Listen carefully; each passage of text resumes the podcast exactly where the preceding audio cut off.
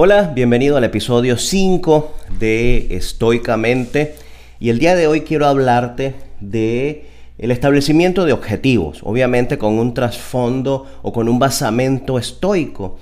Eh, y para esto nosotros conocemos una metodología, digamos que es la más divulgada, que cuando nos planteamos objetivos en cualquier ámbito de nuestra vida, debemos hacer una verificación de que estos objetivos sean objetivos SMART, por eh, las siglas en inglés, de que el objetivo es específico, medible, alcanzable, retador y en un marco de tiempo determinado.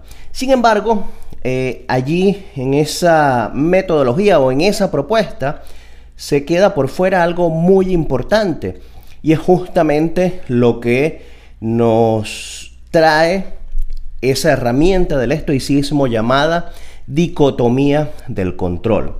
Recuerda que, como te lo había mencionado en, un episodio anterior, eh, hay tres disciplinas eh, bajo las cuales el estoicismo desarrolla toda su, su propuesta, su fundamentación teórica. Y una de esas disciplinas es la disciplina del deseo. Y esa disciplina del deseo nos dice que es adecuado desear y que no es adecuado desear con la finalidad de pues, tener una vida tranquila y feliz para poder eh, alcanzar esos máximos ideales que persigue el estoicismo como filosofía de vida. Entonces de esa idea de que hay algo que sí podemos desear o que existen cosas que podemos desear y existen cosas que no podemos desear o que no deberíamos desear, eh, se desprende la idea de que hay cosas que están bajo nuestro control y hay cosas que no lo están. Es una idea sumamente básica y sencilla eh, que sin embargo nos puede ahorrar muchos dolores de cabeza. Y recordemos que esa es una de las cosas que persigue eh, el estoicismo, que nosotros vivamos eh, una vida tranquila y no tranquila, libre de obstáculos y problemas y dificultades. Tranquila en el sentido de que nos muestra vías alternas para nosotros afrontar esas dificultades, esos obstáculos y esas adversidades, basado en eh, la lógica, en la razón, en la naturaleza de la vida. Entonces, para que entendamos esta propuesta de la dicotomía del control para plantearnos nuestros objetivos en cualquiera de nuestras áreas vitales, voy a apoyarme en una metáfora que utiliza o que utilizaba Cicerón eh, y que me parece muy ilustrativa. Es la metáfora de un arquero, pero un arquero de esos que utilizan arco y flecha. Eh, digamos que el arquero tiene bajo su control la posibilidad de elegir el arco y la flecha adecuada. El arquero tiene también bajo su control la posibilidad de decidir la frecuencia y la intensidad con la que se va a entrenar para luego lanzar esa flecha. Luego, cuando llega el momento de acción, el arquero puede decidir cuál es la tensión adecuada que va a dar al arco y el momento preciso en el que va a soltar la flecha, así como la orientación del arco. Entonces, hasta ese punto, esas cosas están bajo control de la persona, del arquero.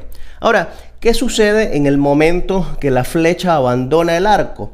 En ese preciso instante, todo lo que pueda suceder de allí en adelante deja de estar bajo control del arquero. ¿Qué puede suceder? Puede suceder que una ráfaga de viento desvíe la flecha. Puede suceder que algo se interponga entre el blanco y la trayectoria que ha tomado la flecha. Puede suceder si es un objetivo móvil, como en, esos, en esas épocas que había muchas guerras y batallas con arcos y flechas, etc., que el blanco se mueva.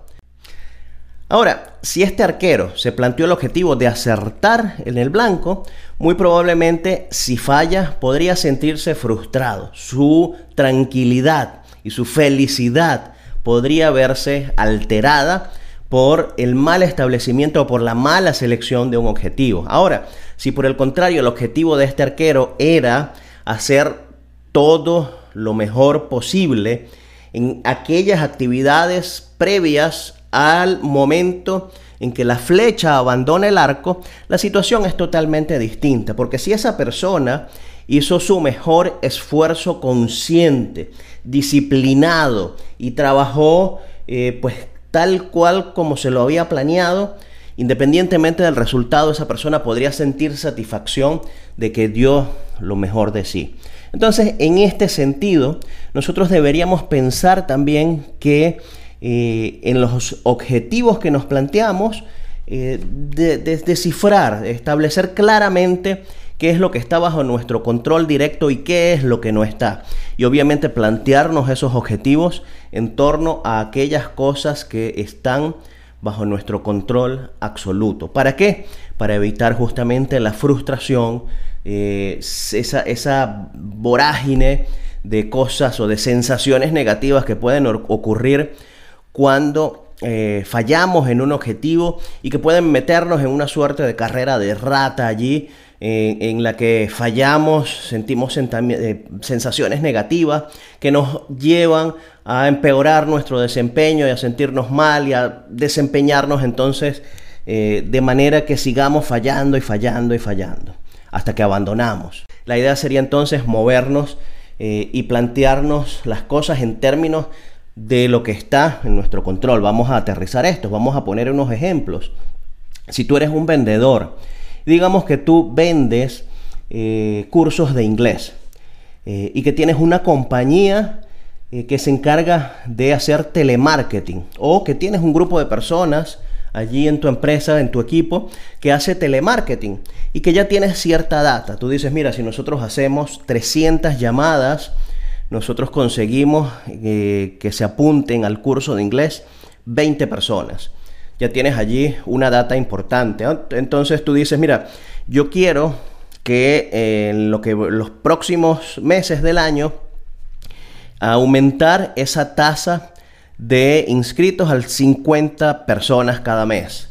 Eh, tú dices, bueno, yo voy a mejorar mi speech, voy a ser más efectiva el uso de las palabras y de la comunicación para ser más persuasivo y para influenciar más a esa persona. Voy a conocer más las necesidades de esa persona para que de esta manera entonces yo pueda conversar a más personas en esas mismas 300 llamadas. ¿Qué sucede? Que efectivamente si tú haces esas cosas, eh, pues hay una buena posibilidad de que consigas más ventas. Sin embargo, eh, pueden ocurrir otras cosas que se escapan ya de tu dominio. pueden ocurrir que, eh, que esas personas pues efectivamente no tengan presupuesto en ese momento para realizar el curso. Puede suceder que por diversos motivos la persona aún no está convencida de que realmente eh, tomar ese curso que le estás ofreciendo sea valioso para ella o que realmente necesita consultarlo con otra persona o que en ese momento necesita primero sentarse, revisar su presupuesto y ver si el dinero le, alcanza. Si tú haces esos ajustes y no consigues el objetivo, eh, pues te vas a sentir frustrado. Ahora, ¿qué es en todo esto que te estoy planteando lo que sí está bajo tu control? Si ya tú tienes una estadística base, eh, de que con 300 llamadas tú, tal cual como lo estás haciendo en este momento, logras eh, contratar o, que, que, 20 personas contraten tus servicios como instructor o como academia en ese curso de inglés, eh, pues lo que sí puedes hacer, que está totalmente bajo tu control, es aumentar el número de llamadas. Entonces, si en lugar de, de hacer 300 llamadas, haces 500 llamadas durante el mes, esa tasa de inscripción puede subir de 20 a 50 o a, o a 40 o a 60 o el número que te plantees. Tienes que asumirlo de esta manera y así tienes más posibilidad de conseguir ese resultado. Ahora, fíjate que hay algo aquí interesante. Eh, si tú me puedes decir, claro, Carlos, eh, lo que estás diciendo es cierto, pues es matemática, si es una simple regla de tres, pero si yo optimizo mi speech, si yo mejoro mis capacidades de comunicación, si yo me dedico a conocer más cuál es eh, eh, mi cliente ideal, pues obviamente que yo voy a vender más. Sí, es cierto, pero siempre pueden surgir cosas que se escapan de tus manos. Es por esto que algunos autores no hablan de una dicotomía del control, sino que hablan de una tricotomía del control. ¿Qué es esto? Decíamos dicotomía, hay cosas que están bajo nuestro control y cosas que se escapan totalmente de nuestro control. Pero la tricotomía nos dice, hay cosas bajo las que hay cosas sobre las cuales no tenemos ningún control, hay cosas sobre las cuales tenemos un control relativo y hay cosas sobre las cuales tenemos un control absoluto. Entonces vamos a analizarlo con otro ejemplo. Eh, si yo deseo alcanzar, eh, bajar de peso, digamos que lo que está en mi control bajo la tricotomía, lo que está en, control absoluto de, mi accionar es eh, quizás asistir a una consulta con un especialista en nutrición, eh, digamos que elegir los alimentos adecuados según al el objetivo o a la meta de peso y de, estado físico y de salud en general que me he planteado, eh, organizarme para poder cocinar más en casa y no comer tanto en la calle, mm, preparar suficiente comida saludable y, y, con el sabor más delicioso posible para poder yo apegarme a ese plan de alimentación. Eh, todo eso está bajo mi control. Digamos que sacar de mi casa todas esas cosas que sabemos que nos hacen daño, como eh, las harinas refinadas, los azúcares, etc. Ah, ¿Qué está parcialmente bajo mi control? El peso que yo vaya a lograr eh, disminuir. Porque si bien si yo hago todas las cosas que me he planteado mm, en el paso previo, eh, pues eso no garantiza que yo, eh, si mi objetivo es disminuir 20, 30 kilos, eh, a pesar de que yo haga todo esto y que inclusive haga ejercicio físico, yo no tengo garantía de que yo voy a lograr ese peso o que yo voy a lograr un porcentaje de, de grasa corporal determinado.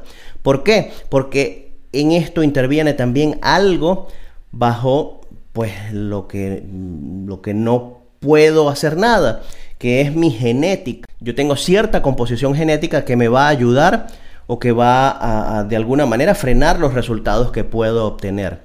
Entonces, obtener un peso ideal o un peso de obtener una disminución de peso determinada u obtener una composición corporal determinada es algo bajo lo que yo tengo un control relativo.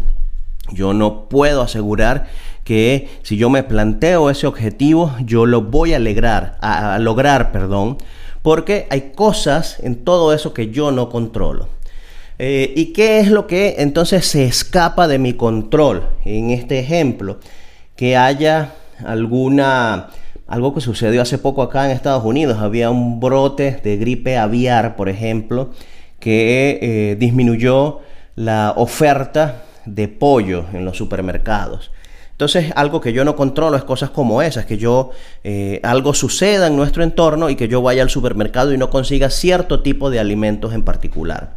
Entonces, tricotomía del control, hay cosas sobre las que yo tengo un control absoluto, hay cosas sobre las que yo tengo un control relativo y hay cosas sobre las que no tengo ningún tipo de control. Plantéate tus objetivos única y exclusivamente en términos de aquellas cosas que sí puedes controlar. Espero que te haya quedado claro, espero que haya sido lo suficientemente explícito eh, e ilustrativo para entenderte esta idea tan interesante. Y me gustaría que, eh, bueno, me escribas acá en los comentarios cuál es ese objetivo que tú te estás planteando y que revisemos juntos si eh, es un objetivo que está planteado bajo esta mirada estoica de la dicotomía o de la tricotomía, como tú quieras verlo. Hasta la próxima.